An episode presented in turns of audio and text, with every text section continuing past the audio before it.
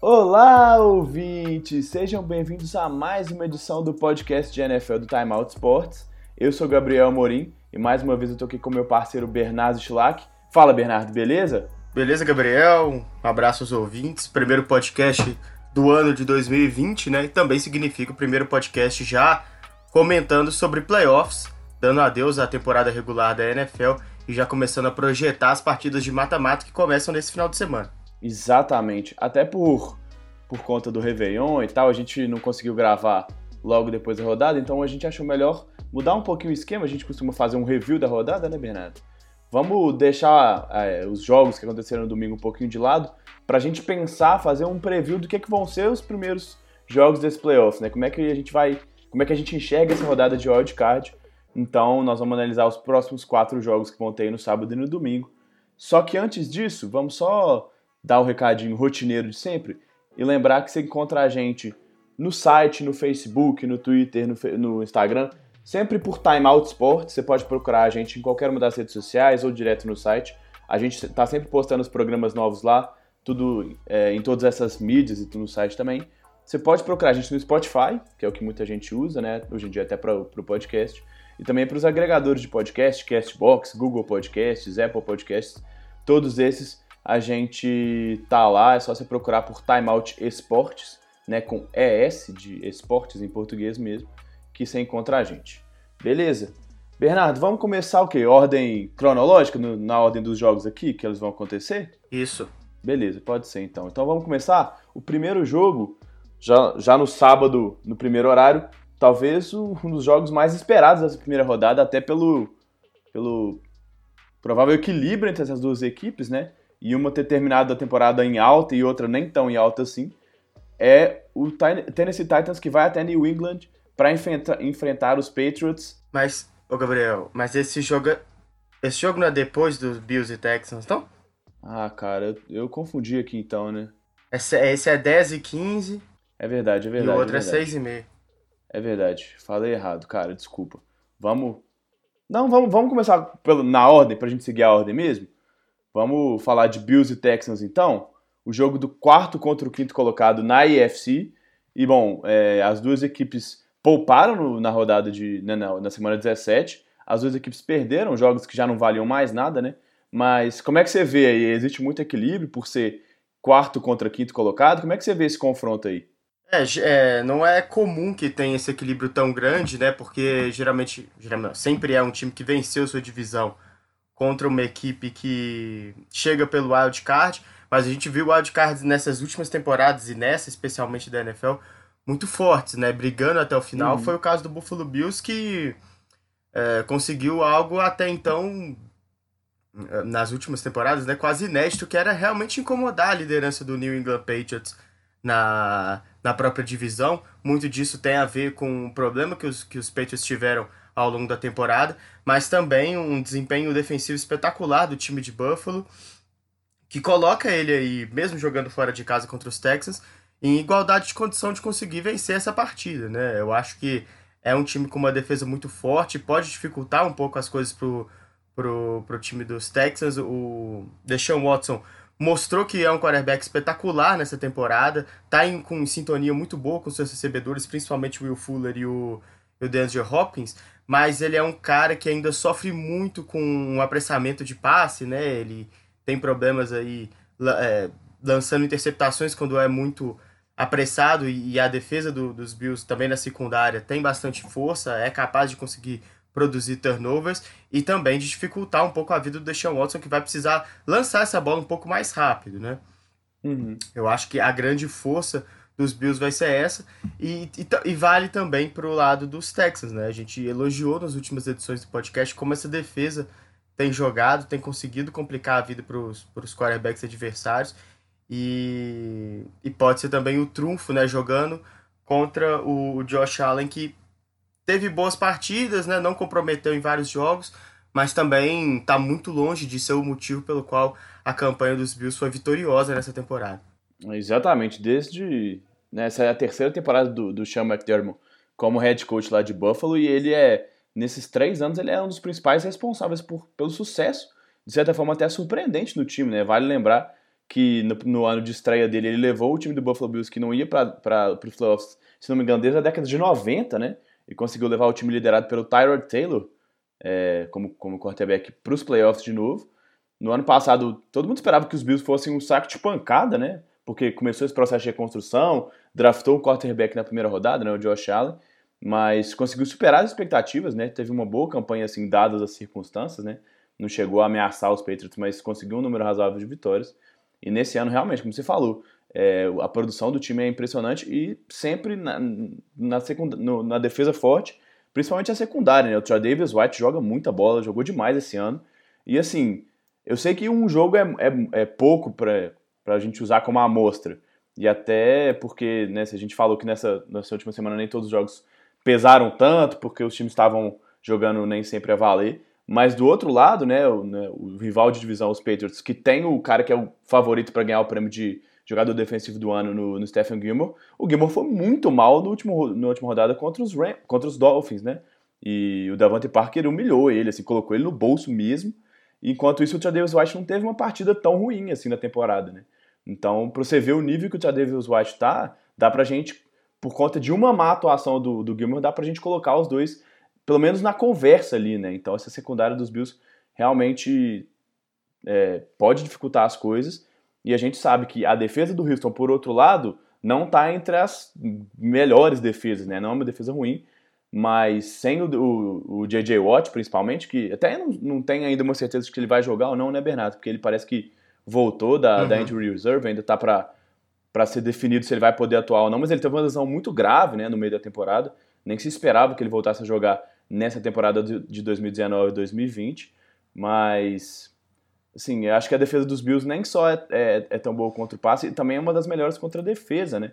Jogando contra a corrida, perdão. Contra o jogo terrestre, ela é a décima melhor da NFL em jardas por jogo, né? E Houston tem usado muito, principalmente o Micah Hyde, para conseguir tirar essa pressão do, do Deshaun Watson, né? Então, vale a pena ver como é que vai ser esse confronto do ataque, para mim, do ataque é. do Houston Texans contra a defesa do, do Buffalo Bills. Fala. É, exatamente. É, o, eu acho que o grande duelo realmente que a gente vai poder ver, né, principalmente é o da secundária contra os recebedores, principalmente o, o Travis White contra o DeAndre Hopkins, né, que é a arma hum. é, de segurança do, do Deshaun Watson, né. O que Exato. pesa a favor dos Texans para mim nesse sentido, e aí entra, de, entra no que você falou sobre o Stephon Gilmore já ter tido jogos ruins ao longo dessa temporada, apesar de ser né, o nome mais cotado, inclusive, para vencer o, o prêmio de defensor do ano, melhor jogador de defesa do ano, é que contra os Patriots, né, esse time do Houston Texans conseguiu é, a vitória. Sim, sim, sim. sim. Então, assim, e, e uma grande atuação da secundária, né, dos cornerbacks principalmente, né. Sim, sim. É, então, de certa forma, né, esse time já teve um duelo contra uma defesa de moldes parecidos, né? Lógico que tem bastante diferença entre uma e outra, mas talvez a que mais se assemelhe nesse tipo de, de capacidade de dificultar as recepções quando os Patriots dentro da NFL hoje seja realmente a do, do Buffalo Bills. Então, é, esse é um ponto positivo que pode pesar na avaliação pró-Houston, Texas, né? O que a gente tem que levar uhum. em consideração é isso que você falou sobre essa consistência maior dos principais nomes de secundária que realmente não tiveram um jogo onde eles foram completamente anulados. É, é isso mesmo. Eu acho que fica mais ou menos por aí. É, a, gente, a gente sabe também que do outro, a gente falou que a linha ofensiva dos Texans não é das melhores. E apesar de ter poupado o ataque todo, praticamente todo todo jogo contra os, os, Titans na semana 17, o Larry Tanzo não era garantido que ele fosse jogar, ele estava né, fisicamente não está 100% e a gente sabe que ele é de longe o principal nome dessa linha e, e foi, foi trocado a peso de ouro, né? Então ele jogar mesmo vai ser super importante para que esse ataque de, de Houston funcione. E do outro lado, o Buffalo também não tem uma linha ofensiva super consistente, né? Então, também esse jogo nas trincheiras vai ser importante para a gente ver quem vai ser mais pressionado. A gente sabe que o, o Deshaun Watson já entregou mais nesses primeiros anos de carreira, mas É, vai, é difícil a gente ver os, esses dois, né, o Watson e, e o Allen, tendo grandes jogos quando eles são muito pressionados. Então vale a pena ficar de olho nesse confronto também nas trincheiras, né? É, o fiel da balança para os dois quarterbacks pode acabar sendo a, a, capacidade que eles têm de ganhar jardas também correndo, né? Uhum. A gente vê muitas jogadas do, ata do ataque dos Bills já desenhadas pro, pro Josh Allen ir para a corrida, fugir ali da, da pressão. Então, eu acho que isso vai acontecer muito ao longo da partida, porque os dois têm problemas em relação a isso. O Josh Allen mais porque realmente é um quarterback que tem dificuldade com, com passes completados, né? Ele é um cara que completou menos de 60% dos passes ao longo da temporada, mas conseguiu, por exemplo, é, nove touchdowns terrestres. É um, um dos uhum. líderes dessa marca é, é, dentre os quarterbacks. Então ele é um cara importante nesse sentido, né? E eu acho que isso vai ser bastante importante. E para o Deshaun Watson, nem tanta jogada já desenhada para que ele possa correr, mas que ele consiga ter ser mais sagaz, assim, né? Ter mais é, audácia dentro do, do pocket quando ele estiver percebendo que, que vai colapsar, que ele não vai conseguir ficar com a bola uhum. é, segurando ali. Porque uma das questões que a gente segue batendo é, jogo após jogo, né? Já nessa temporada completa dele, nessa segunda temporada completa dele, né, é, é, que ele às vezes prende demais a bola. E para um jogo de playoff é extremamente sim, importante sim. Que ele não perca jardas, né, prendendo demais a bola quando não encontra o recebedor. E aí Exato. vai ser importante ele perceber é, se existe espaço para correr ou então mesmo se deslocar, né, sair do pocket e jogar a bola fora. É algo que ele precisa melhorar para que o time dos Texans consiga, né? Vitórias dentro dos playoffs é um problema que tem sido é, frequente para esse time desde que o, o Bill O'Brien é o head coach dos Texans, né? O, eu acho que o, se eu não me engano, o retrospecto dele é de uma vitória e três derrotas. Uhum. Então é, é, um time que sempre chega, tem sempre talento, mas não está conseguindo é, vigorar mesmo dentro da competição no mata-mata. Eu acho que essa é uma grande oportunidade. É, o contra os Bills, né? Beleza, vamos pro próximo jogo e aí, né, o jogo que eu comecei, que eu me confundi aqui, o outro jogo da IFC no sábado, o jogo entre New England Patriots e Tennessee Titans e, bom, como eu estava falando rapidinho lá no começo, é um jogo mais equilibrado do que a gente esperaria vendo essas duas equipes antes da temporada começar. E o mais surpreendente do que isso é, é dizer que, bom, se tem um time que está apontando para cima e um time que está apontando para baixo, nesse momento da temporada, quem está apontando para cima são os Titans e quem está em uma, uma fase mais complicada são os Patriots, né, Bernardo? Ah, não tenha dúvida, né? Assim, os Patriots começaram muito melhor a temporada, mas sem fazer brilhar os olhos, né? É, muita gente apostou que eles poderiam ser aquela equipe temida da, da, última, da última década, né? Nas últimas uhum. duas décadas, é, por conta da capacidade defensiva, mas talvez esses últimos jogos tenham mostrado também o porquê de, é, da NFL ser cada vez mais uma liga que se volta para o ataque, né? Porque uhum. as defesas não conseguem, elas conseguem ser dominantes e levar os times a, aos playoffs, tanto que os Patriots estão aí para provar isso e perderam aí na última semana apenas a sua a sua semana de descanso, né, nos playoffs, que é extremamente importante para os Patriots, a gente pode falar sobre esses números depois, mas não foi suficiente, né, para colocar os Patriots nessa posição mais confortável. E, uhum. tiveram jogos ruins, como a gente já ressaltou na análise do primeiro jogo.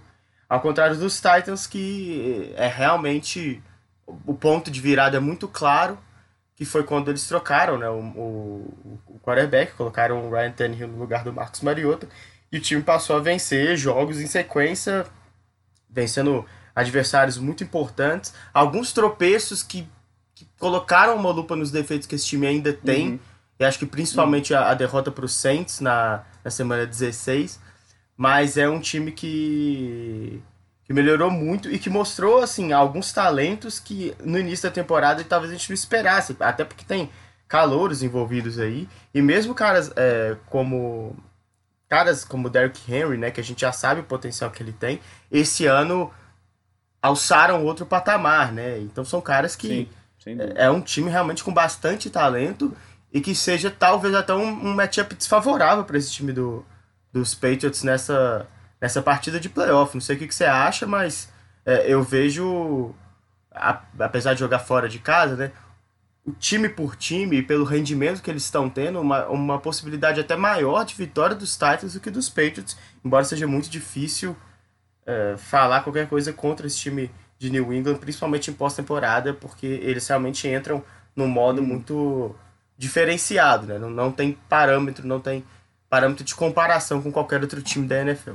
É, a gente fica reticente mesmo para falar dos Patriots e muito pelo que você falou, assim, a história e jogar em casa para eles é sempre uma vantagem muito grande, né? Mas é difícil mesmo apontá-los como favoritos. Se a gente levar favorito como né, uma, uma projeção de quem tem maior, maiores chances de vencer o jogo. Eu não vejo no England com uma margem superior assim a Tennessee antes da, da partida começar, né? E muito pelo que você falou, os métodos do time e, e os problemas que o New England tem apresentado, e também porque assim a defesa de New England a gente falou é muito boa, né, oscilou durante o campeonato, terminou numa nota um pouquinho abaixo do que começou, mas se tem alguma coisa que essa defesa não é excepcional, é contra o jogo terrestre. E como você falou, o Derrick Henry tá tendo uma temporada dos sonhos, assim.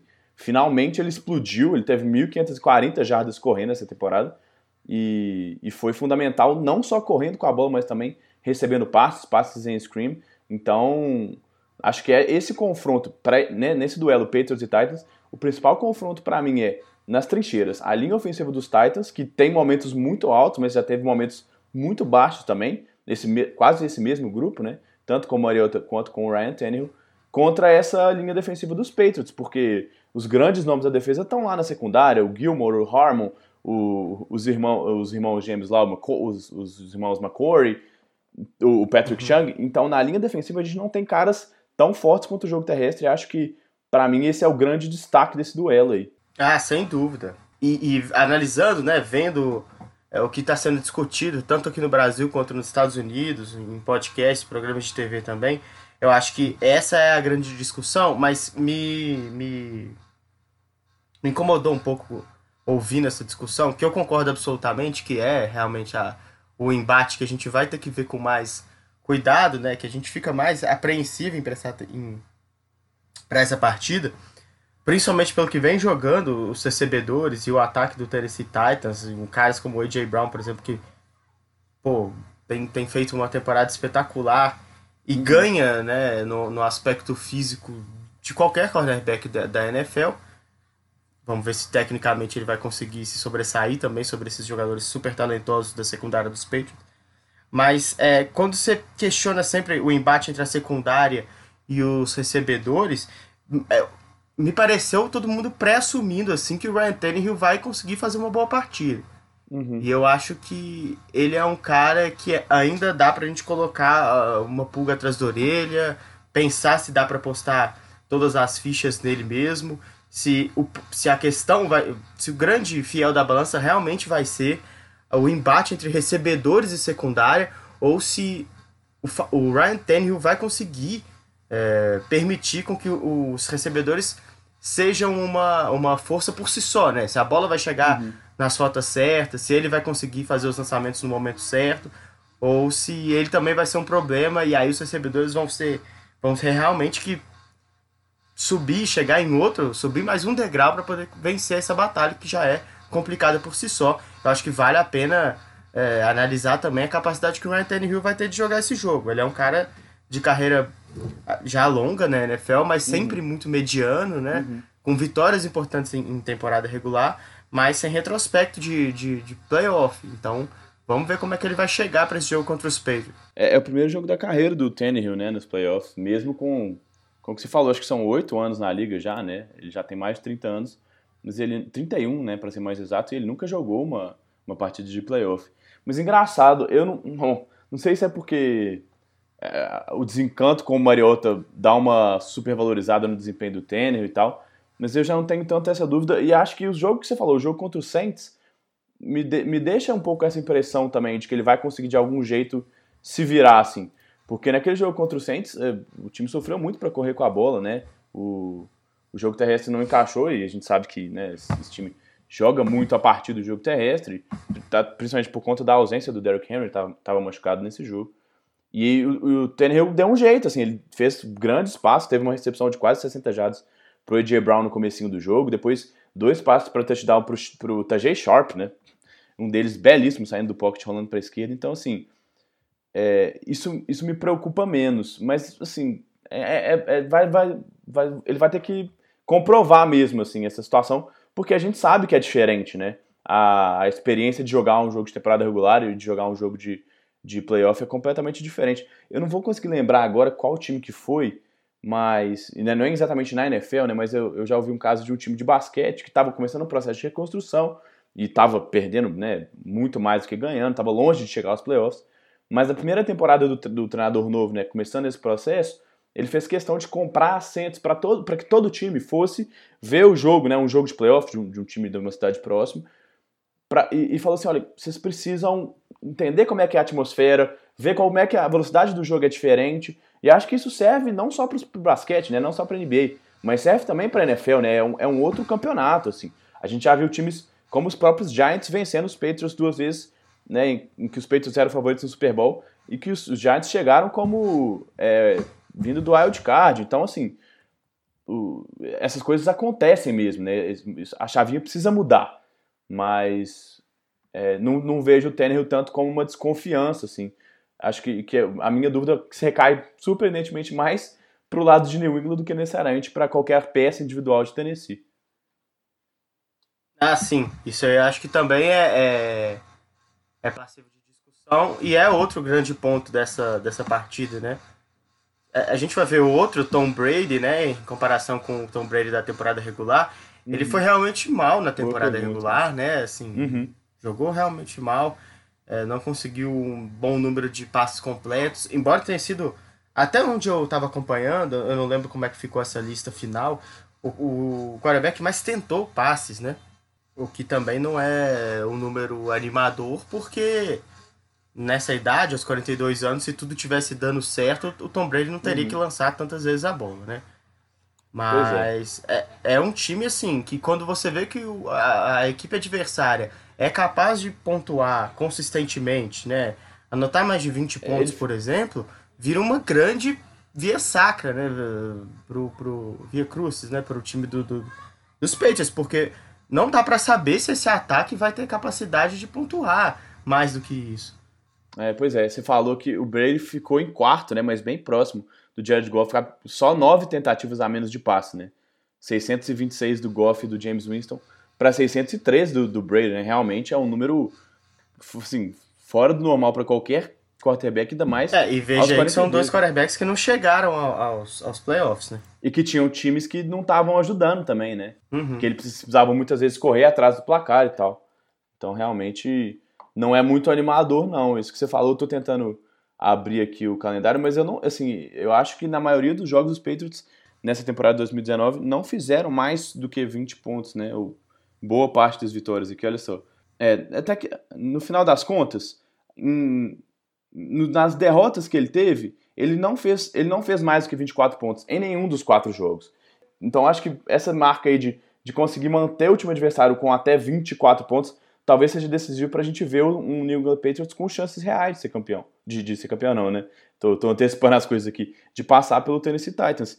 Enquanto o ataque dos Titans tem tido muito, muita produção, né? Com o Ryan Tannehill, como a gente falou, é um dos melhores ataques. Então, mesmo sendo uma grande defesa, difícil. Difícil imaginar que esse time não vai produzir pelo menos ali na casa dos 20 pontos. Então, olha, é, para mim é o confronto que eu tô mais ansioso para ver assim dessa primeira dessa primeira rodada, vindo no wildcard porque eu vejo é, sendo o mais equilibrado entre esses quatro confrontos. É, eu acho que, e além do, do mérito esportivo, assim, do mérito narrativo do esporte, eu acho que dessa primeira.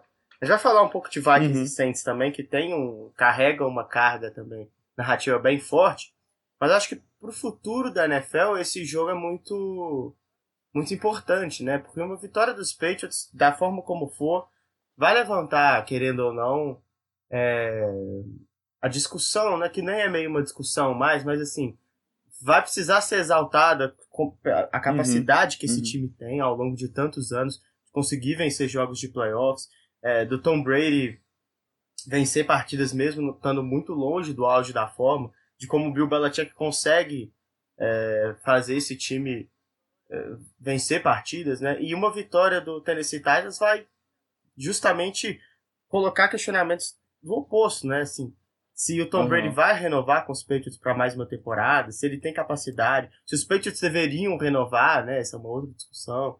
É, se o impacto, né, do- do- dos vários ex-jogadores dos Patriots que tem no Tennessee Titans Uhum. é, foi real para a partida e que talvez o Bill Belichick não tenha conseguido surpreender esses, esses jogadores que já passaram também pela sua mão. Então, acho que narrativamente, para o futuro, essa é uma das partidas que mais é, vai render discussões. É, e acho que pra gente fechar, vale. Você falou bem, eu ia falar essa coisa do, do Titans ter vários nomes, né? Logan Ryan, Ryan Ma- Malcolm Butler, que tá machucado, mas é, também foi, jogou nos Patriots. O Dion Lewis jogou lá também. O, o treinador né, dos Titans, o, Mike, o, o, o Weber, é, jogou muito tempo nos Patriots, foi um, um dos grandes linebackers da história do time.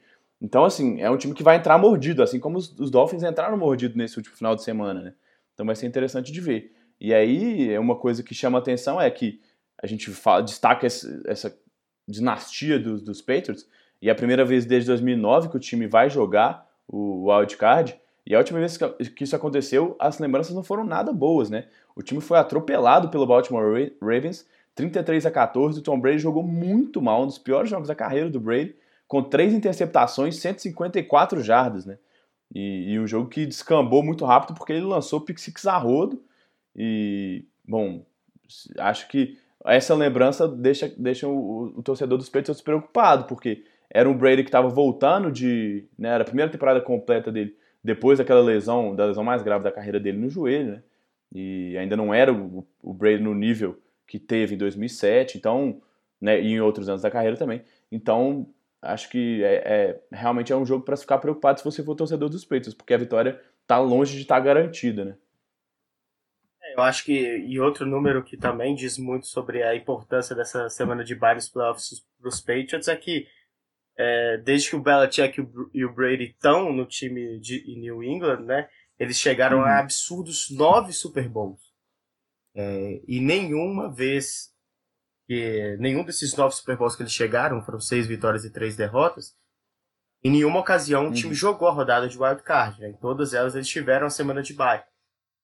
Então, dá pra ver a importância que isso tem pro Bill Belichick, né, para poder moldar a equipe, porque todas as outras vezes os Patriots chegaram, com exceção de uma temporada, né, é, chegaram aos playoffs em todas elas outras, né? E aí quando tiveram que jogar essa essa semana, primeira semana, semana de wild card, não chegaram ao Super Bowl. E se tratando de Patriots com Brady Belichick, Uhum. é o que se espera desse time, né? Todo menos que isso realmente é, é decepcionante. E eu acho que não é injusto colocar é, Sim, essa sim. pressão neles, não, porque eles atingiram esse patamar, então é razoável que, que todo ano a gente espere isso deles, até que em determinado momento realmente é, eles assumam que o time precisa ser reconstruído e, e as coisas tenham que mudar, mas enquanto os dois estiverem lá, a presença dos dois já, já faz a gente assumir, e acho que justamente pelo mérito que eles têm de que só o Super Bowl interessa. Acho que vale a pena nesse próximo sábado ficar em casa, né? Deixar a primeira baladinha de 2000 2020 para a semana que vem, porque é um jogaço, eu realmente não quero perder esse jogo de maneira nenhuma. Mas vamos passar agora para a NFC, vamos falar dos confrontos da Conferência Nacional. O Bernardo já falou rapidinho, mas um é- esse aí é outro confronto que tem história, né? E uma história recente muito forte, né? Saints e Vikings, há duas temporadas atrás, fizeram aquele jogo espetacular do Minnesota Miracle, né? Que o Marcus Williams. Não sei se eu falo tadinho pra ele, porque ele, ele joga muito, né? Eu gosto muito dele, mas naquela jogada ele foi mal demais. E aí o Stephon Diggs conseguiu um verdadeiro milagre ali. E bom, dessa vez o jogo vai ser em New Orleans. Os Saints, é, por muito pouco, não conseguiram essa, essa folga na primeira rodada, né? Mas pra mim entram como com favoritismo até grande, assim. Talvez, pra mim, mesmo com o peso dos Vikings, eu vejo os Saints é, um uma prateleira, um patamar acima dos Vikings. Como é que você vê esse jogo aí? É, tem toda essa questão traumática, né, da partida em Minnesota na temporada retrasada. Não sei como é que isso pode abalar os jogadores do Saints, porque a maioria do pessoal que tava lá ainda é jogador. O Marcos Williams é dúvida, Uhum, né? uhum. Talvez seja até um ponto positivo Pois é. psicologicamente pro Saints, né? Porque é, ou não, né? Às vezes o cara também vai entrar com encapetado na partida. É, sangue no olho, né? É. Pois é. Mas também acho assim, o Saints é favorito nessa partida. O time do Minnesota Vikings ainda não sabe se vai poder contar com o Dalvin Cook. Eu acho que isso é de extrema importância para o time de, de Minnesota, assim, absolutamente importante. Sem dúvida. É. Porque não só pela, pela produtividade que ele teve, por ser um dos principais nomes do ataque, pelo jogo terrestre ser importante para a pontuação e para o avanço do time dentro do campo, mas porque ele é basicamente o termômetro do Kirk Cousins na temporada, né? Ele jogando bem, conseguindo uhum. estabelecer um jogo terrestre que deixa a defesa preocupada em todos os snaps, faz com que o Kirk Cousins tenha muito mais tranquilidade para poder jogar. E a defesa do Saints tem muita capacidade de apressar o passe, de fazer sex, tem jogadores é, que estão jogando no, no, no, auge da forma, né? E aí eu destaco caras como o Demario Davis, que fez uma temporada espetacular, o linebacker. Espetacular de verdade. também é um Su cara que, que pode ser uma arma apressando o passe, né? Superando expectativas, né? Porque ele nunca, nunca teve na carreira um nível de atuação como ele teve esse ano. Não, né? Nem perto. Ele realmente teve o um grande ano da carreira dele. O Cameron Jordan também espetacular, mas ele é um cara que, ano a ano, né? Tem sido um dos principais uhum. nomes dessa defesa do centro. Mas a, a, questão do Davis, eu falo, é porque o fato de ele ser um linebacker, é, quando o time tá enfrentando um ataque terrestre muito prolífico, ele acaba tendo que ficar mais focado também nessa questão. E, e quando quando o time não. Se o time dos, dos Vikings não tiver o Dalvin, o Dalvin Cook, por exemplo, ele vai poder ser utilizado essa potência que ele tem e a boa fase que ele está vivendo, também em blitz, né? Também uhum. em, correndo atrás do quarterback. E isso aí pode ser um grande pesadelo pro, pro, pro Kirk Cousins. A gente pode perceber isso, por exemplo, no, no modo como a defesa do Saints jogou contra os Titans, né? Que também era um time que também depende bastante do, da ativação desse jogo terrestre. E, uhum, e a defesa uhum. do Saints teve que se mostrar preparado para isso. Agora, é, o time dos Vikings ele é capaz de surpreender, viu? Eu não. Ah, sim. Não coloco assim, descartada a possibilidade dos Vikings conseguir essa vitória, não. Ah, é, não, sem dúvida, assim. É, a primeira, meu primeiro comentário talvez possa ter parecido mais forte do que realmente esse confronto, né? Um desequilíbrio mais forte do que esse confronto na prática vai ter, porque assim, é, acho que é mais por mérito do Saints, eu vejo o Saints como um dos times que está no momento mais positivo, e o Drew Brees, olha, teve um mês de dezembro espetacular, ele até foi eleito jogador do mês agora da NFC, né, então, do, de ataque da NFC, né, então realmente, assim, é, é, o time tá, a gente fala, né, de crescer na hora certa, né, o time que esquentou no momento exato, no finalzinho da temporada, já para engatar com os playoffs, agora, Minnesota, a gente viu o Kirk Cousins tendo excelentes jogos, né? E, e o Dalvin Cook começando a temporada destruindo as defesas adversárias, então é bem possível. O Adam Thielen estava em processo de recuperação, ainda está um pouco em processo de recuperação daquela lesão que tirou ele de, pela primeira vez na carreira, né? De jogos na NFL. E, bom, ele saudável e ele machucado são jogadores completamente diferentes, né? A gente viu há duas semanas atrás como ele foi um não, um não fator assim mesmo, né? No, na, na derrota do time e acho que ele saudável ele muda também o patamar desse time. Agora, eu, eu vejo dificuldade de enxergar a Minnesota indo até New Orleans e vencendo o jogo lá. Acho que isso pesa demais. Porque o Brady. O Brady não, o Breeze é sensacional em qualquer lugar, mas jogando no, no, no, lá em New Orleans, né, no Dome, ele, ele atinge um nível espetacular e essa conexão dele com o Michael Thomas, para mim, tem tudo para decidir o jogo, porque é uma secundária dos, dos Vikings que já foi melhor, assim, né?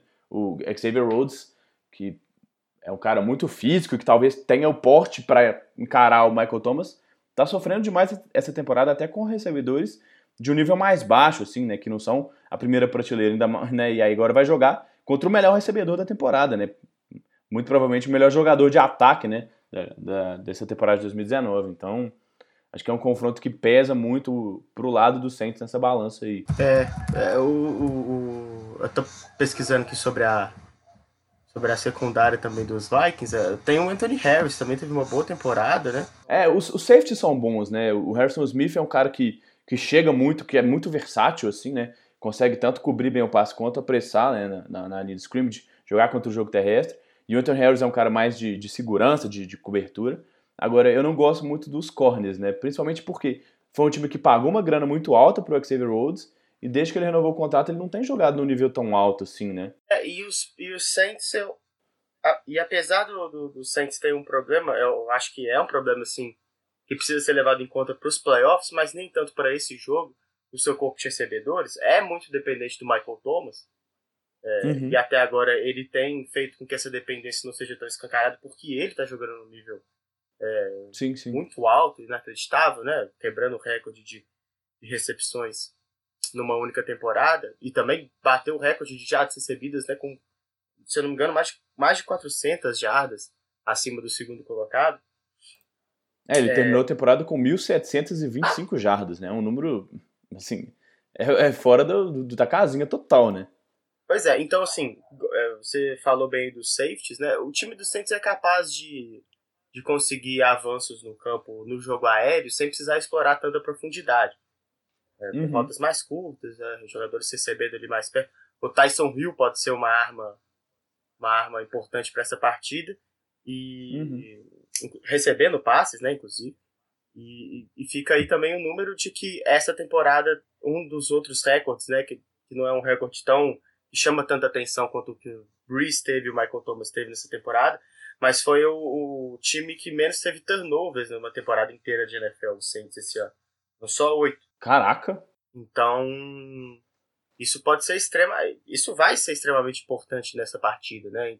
Se conseguir ah, manter sim, sim. esse nível de, de segurança, de cuidado com a posse de bola, é, é meio caminho andado para conseguir essa vitória contra o Minnesota Vikings, porque mantendo o time no gramado, né, é, usando bem o tempo do, do relógio, é extremamente importante. A gente já viu em várias partidas da NFL, inclusive a gente já viu em várias vitórias do Minnesota Vikings, né? Como eles conseguem uhum, manter uhum. o seu ataque em, em, tempos absurdos no gramado para conseguir vitórias importantes.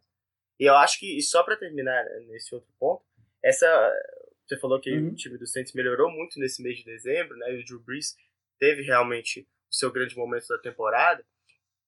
É, o time dos Vikings teve derrotas, né, no mês de dezembro. O Dalvin Cook fez muita falta em maioria dos jogos, mas eu vejo aquela derrota no Monday Night Football é, problemática para ah, as análises que as pessoas estão fazendo é, e que talvez segue um pouco né, as análises, mas que por, em algum sentido, né, em, alguma, em alguma escala, pode ser ruim também para o Kirk Cousins essa peste de o cara que amarela nos jogos decisivos, né? Uhum, e que uhum. num jogo tão importante, jogando fora de casa no playoff, não sei como ele vai conseguir se comportar. É uma das coisas para a gente ficar de olho também. É, e aí, só para fechar com um jogador que costuma passar bem despercebido, assim, mas que teve uma temporada espetacular lá em Minnesota, e que para casar um pouco com o que você falou, né, do time do Saints que entrega pouco a bola para o adversário porque também consegue completar passes numa distância mais curtinha ali, mais seguros, né? É o Eric Kendricks, que saiu do jogo da semana 16, esse, esse jogo que você falou do Monday Night contra o Green Bay Packers com uma lesão, né, uma lesão no quadril, e que ele ainda não treinou nessa, nessa semana. E assim, ele, ele é um cara que é muito bom cobrindo o passo também. Acho que seria muito importante para que esse time dos, dos Vikings tivesse uma chance de, de parar esse jogo de passes curtos do Saints, sabe? Então acho que ele jogando aí, gente, claro que o Dalvin Cook chama muito mais atenção, e eu acho realmente que o Dalvin Cook é mais importante para o funcionamento desse time do que o Eric Kendricks. Mas o Eric Kendricks é um cara que vai ser muito importante para que essa defesa consiga né, tirar né, a bola do Saints, como você falou, né, e colocar a bola nas mãos desse ataque de novo. Então, é um cara pra gente ficar de olho se ele vai jogar mesmo ou não. É, porque o Saints, ah, quando vê a possibilidade de rotas mais curtas, passes é, no centro do gramado, ele acaba utilizando caras que não são tão bons, né? Assim, uhum. Josh Rio, é, fazem jogadas é, com recebedores que com Tyrant, com o Jared Cook, que até melhorou nessa temporada, uhum. né? mas ainda não é o cara dos caras mais confiáveis e tendo um, um linebacker capaz de marcar bem o passe assim, é extremamente importante para poder pelo menos dar um desconforto, né? Eu concordo é. que defensivamente ele é o cara que, que, o time dos Vikings precisa recuperar com certa urgência para esse jogo. Pois é. Bom, mas é isso. Acho que deu para a gente passar bem por esse jogo, pelos pontos de, de destaque. E para a gente fechar, o confronto, tá, para mim, é o confronto mais injusto. Não pelos times que estão lá, mas pela situação, que a gente já discutiu bastante. Teve um podcast aqui que a gente ficou quase meia hora só discutindo isso, mas né, as regras do, de classificação para os playoffs. Mas mesmo com uma campanha muito pior do que a de Seattle, né, mesmo tendo apenas nove vitórias e, e sete derrotas contra 11 vitórias e cinco derrotas de Seattle, Philadelphia vai receber o time do Seahawks para essa, essa rodada de wild card. E assim, é um dos confrontos em que esse mando de campo, ou a ausência de mando de campo para um lado e para o outro, pesa demais. E acho que gera um equilíbrio muito grande a gente vê é, o Philadelphia jogando em casa, né, lá, lá na Pensilvânia, ao invés de jogar do outro lado dos Estados Unidos, lá em Washington, lá em Seattle. Então, realmente é um, é um confronto que as regras da NFL, é, é para mim o um grande exemplo nessa temporada de como as regras da NFL dão uma bagunçada e até uma equilibrada nesses confrontos, né? É, e vale lembrar que dessa, a gente fala assim, ah, são 11 vitórias do Seattle e contra 9 dos Eagles, só duas de diferença, mas os Eagles jogaram duas vezes contra os Giants e Redskins, que estão uhum. entre as piores equipes da temporada, e contra os Cowboys que, tavam, que lutaram até a última semana pela liderança da divisão, mas que também foi um time absolutamente oscilante e errático ao longo da temporada. Ao passo que o Seahawks jogou ali contra o pior time da sua, da sua divisão, que foi o Arizona Cardinals, que teve um desempenho, é, eu entendi, pelo menos pelos jogos que eu vi da temporada, bem acima do que foi o retrospecto de vitórias e derrotas. Complicou, inclusive, venceu o Seahawks. É, e teve que jogar contra o Rams e 49ers também duas vezes, né? Então, assim, essas 11 vitórias, essa campanha de 11 vitórias do Seahawks, ela diz muito mais do que a campanha de 9 vitórias do Philadelphia Eagles. E aí, realmente, a, o mando de campo ficar com o vencedor da divisão é um pouco complicado, né? Porque o Philadelphia Eagles realmente teve uma temporada que não dá para comparar com o desempenho que o Seahawks teve. Né? E assim, Bernardo, é, fica parecendo né, duas vitórias e tal, mas assim, se Seattle vence, dos Card vence os Cardinals na semana 16, ele ia jogar contra São Francisco em casa. Ele acabou perdendo esse jogo, né? Mas né, se vence esse jogo contra o Arizona, ele chegaria na última rodada com chance de ser líder da conferência, de ser o primeiro seed, né? Então, assim, não é que, que Seattle foi meio. nunca teve perto da briga para ser líder da divisão. Não, Seattle durante toda a temporada, do começo ao fim, tirando a semana 17, estava nas cabeças, brigando para ser, pra ser líder da sua conferência. Enquanto o Philadelphia, em momento nenhum, chegou nem perto, né? É o que a gente destacou na, na, antes do jogo da semana 16, entre Eagles e Cowboys. Quem, quem perdesse o jogo não teria chance nenhuma de classificar pelos, pelo wildcard, porque já estava eliminado há algumas semanas dessa disputa, né? Então, teria que vencer a divisão de qualquer jeito para poder chegar aos playoffs. E essa diferença realmente no, no, na classificação, né, nesse, nesse confronto aí, é muito menor do que, do que a gente viu em campo dessas duas equipes, né?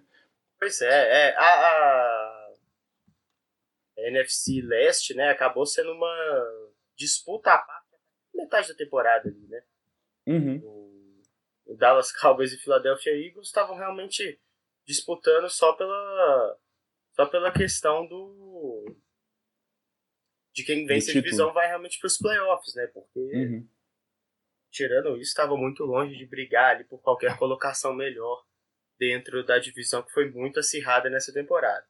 Agora, alguns pontos, né? A gente que eu acho que precisam ser levantados sobre esse jogo. Eu, eu considero, em relação a nível técnico, é, um dos mais desiguais dessa primeira dessa rodada de wild card principalmente pelo que o Russell Wilson tem jogado.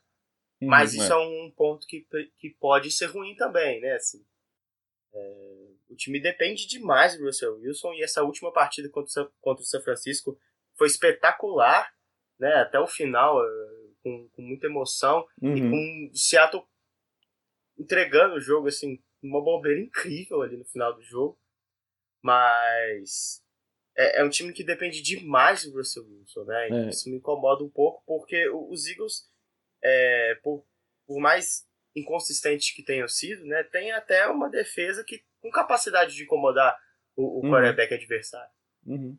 É, se tem uma coisa boa nessa defesa, é a linha defensiva, né? Nessa defesa de Philadelphia. Pois é. Agora, só, só para fechar rapidinho que você falou o negócio do, do Russell Wilson, Assim, o Russell Wilson, ele, se, se Seattle ganhar, com certeza vai ser por causa dele, assim, não tem nenhuma dúvida disso.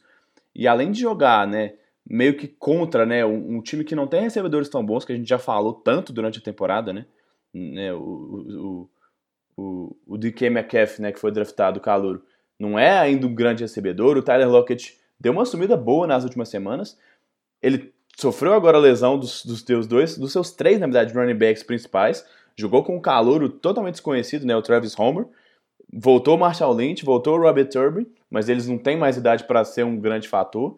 E ele joga muitas vezes contra o próprio coordenador, né? Porque o Brian Schottenheimer tem umas chamadas assim, é, é, consistente, é todo jogo, e normalmente em momentos importantes do jogo ele tem chamadas que colocam o Russell Wilson em, em situações muito mais difíceis do que ele precisava estar, né? Terceiras descidas longas que ele, que ele faz chamadas que precisam que o Russell Wilson invente alguma coisa, estenda a jogada, ou chamadas em que não, não cria vantagem para o recebedor. A própria, a, esse lance final, né, que você falou contra os 49ers, não é a jogada mais é, inteligente é, do mundo. Acho que essa é a grande síntese, né? É, é, é assim, é, o principal alvo da jogada, que foi quem recebeu a bola, era um Tyrande contra dois linebackers recebendo a bola 3, 4 jardas antes da endzone. Não, e, a, e, o próprio delay of game, né? Assim, que atrapalhado. Sim.